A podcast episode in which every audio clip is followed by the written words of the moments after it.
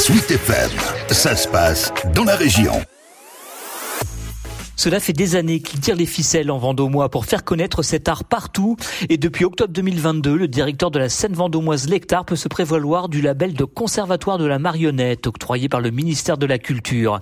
Ce qui va donner un relief particulier à cette biennale, selon Frédéric Morin. Le principe de ce rendez-vous, c'est d'avoir des spectacles un petit peu partout dans les six départements de la région, avec un épicentre vendômois, c'est-à-dire une bonne part de spectacles sur le vendômois. Le principe, c'est d'offrir des créations sur des thématiques différentes. Ça peut être les violences faites aux femmes ou euh, les rapports amoureux. Euh, ça peut être euh, la crise environnementale traitée de façon ultra burlesque comme le spectacle dimanche. Au programme, on retrouve une offre de 37 spectacles pour une centaine de représentations réparties dans les six départements du centre Val-de-Loire. De la marionnette à gaine qu'on connaît, des spectacles pour les tout petits, même à partir de un an, où on vient en famille. On a des spectacles puissants comme Chaika ou le bal marionnettique qui sont à destination d'un public adulte ou jeune adulte. Avec beaucoup d'artistes français en pointe dans cette expression artistique et un beau plateau étranger qui renouvelle son approche. On a des artistes qui viennent de Belgique, qui viennent de Suisse, euh, qui viennent du Chili, qui viennent du Canada. Voilà, on a des artistes qui viennent d'un petit peu partout. C'est aussi pour offrir euh, bah, ces œuvres qu'on n'a pas toujours l'occasion de voir en France et de les faire venir ou de les inscrire dans des tournées internationales. Et pour ceux qui pensent que la marionnette c'est puéril ou même ringard, Frédéric Morin n'est pas avare de mise au point. Les formes de marionnettes, elles sont immenses, multiples. On a de la marionnette en sac, on a du théâtre d'objets, on a de la gaine, on a de la marionnette hyper réaliste. En fait, ce qui fait marionnette, c'est une forme qui est animée par la main humaine et qui va délivrer un récit, une poétique ou une dramaturgie. Donc souvent, oui, c'est réducteur. On pense que la marionnette, c'est pour les enfants, que c'est la gaine, le fil dans le meilleur des cas. Néanmoins, il y a tellement de techniques différentes. La marionnette, ça n'a jamais été vraiment fait pour les enfants. Guignol, au départ, c'est l'art de l'impertinence, de l'insolence, du politiquement incorrect. C'est un art populaire où les artistes étaient totalement transgressifs par rapport aux codes sociaux, aux codes moraux de l'époque.